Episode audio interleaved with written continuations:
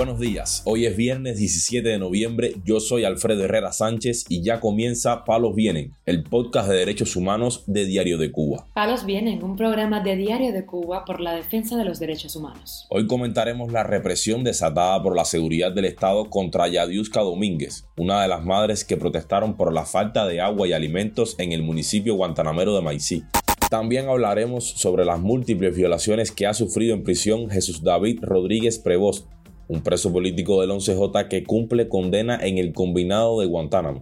Por último, expondremos parte de las declaraciones realizadas por Amelia Calzadilla al establecerse en España con su familia, luego de manifestar en reiteradas ocasiones su desacuerdo con la gestión del régimen cubano. Lo más relevante del día relacionado con los derechos humanos en Palos.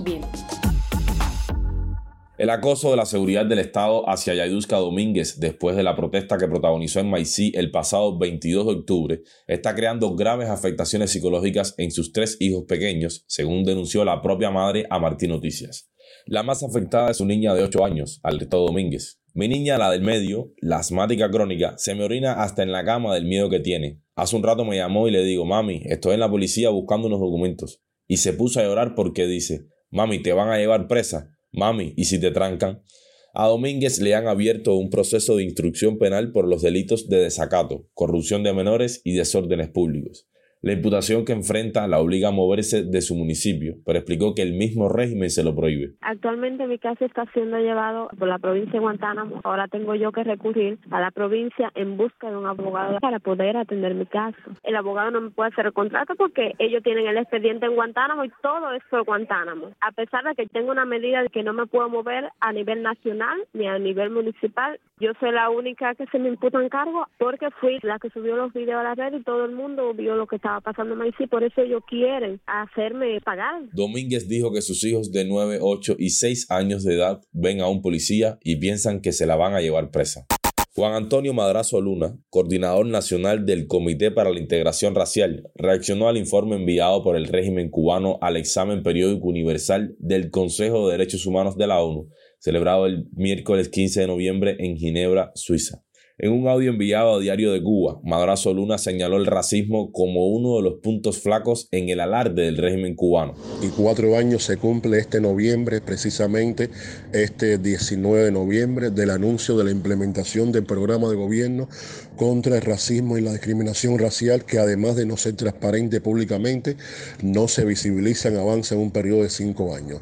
La discriminación racial y el racismo se, se capitaliza y a la vez se ha convertido en un asunto estratégico de gobernabilidad estatal. El Estado se convierte en el único agente de lucha contra la discriminación, excluyendo los procesos organizativos de la sociedad civil que tienen experiencia por más de 20 años en este campo. De acuerdo con el opositor, la violencia de Estado tiene un impacto diferenciado en los cuerpos racializados, pero también en los cuerpos de las mujeres.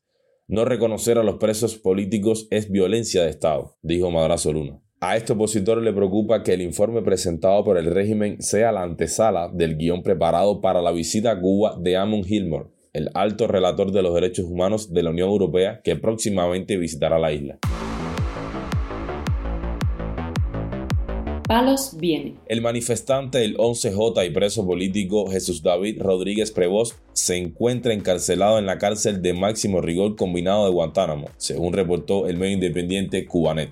El propio joven de 23 años denunció vía telefónica que se encuentra cumpliendo una condena de 3 años y 5 meses de privación de libertad por los falsos delitos de desórdenes públicos y desacato. Rodríguez también ha sido reprimido dentro de la prisión. Entonces yo quiero hacer una huelga a partir de hoy, 13 de noviembre, a partir de ahora mismo al mediodía, reclamando mi cosa y hasta que no me den mi cosa no voy a comer.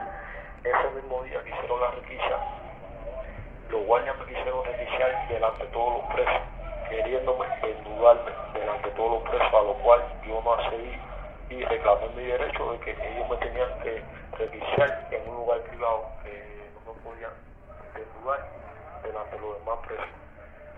Y ahí salí discutiendo con el mayor Rainier y el mayor responsable. El manifestante señaló que fue condenado inicialmente a tres años y ocho meses en el Tribunal Provincial Popular de Guantánamo y tras la apelación en el Tribunal Municipal Popular esa sentencia fue reducida en dos meses.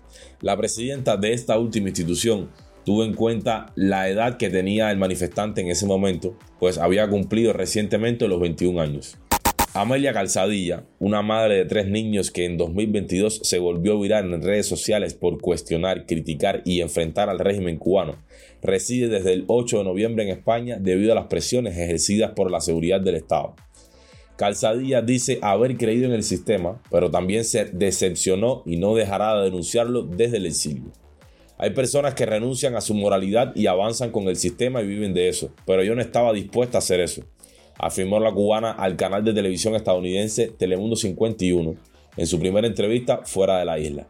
Fui detenida y advertida por la seguridad del Estado de que si continuaba con estas dinámicas de denuncia en las redes sociales iba a tener repercusiones legales de privación de libertad, agregó Calzadilla.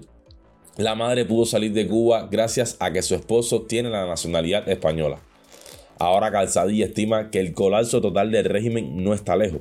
Dice que llegará cuando todo el pueblo de Cuba esté dispuesto a detenerlo. Contra uno ellos pueden, pero contra 11 millones no. Palos Vienen, un programa de Diario de Cuba por la defensa de los derechos humanos. Muchas gracias por acompañarnos este viernes en Palos Vienen, el podcast de derechos humanos de Diario de Cuba. Pueden escucharnos en nuestra página web y redes sociales, además de SoundCloud, Telegram, Spotify, Google Podcast y Apple Podcast. Yo soy Alfredo Herrera Sánchez y el lunes regresará con más información mi colega Waldo Fernández.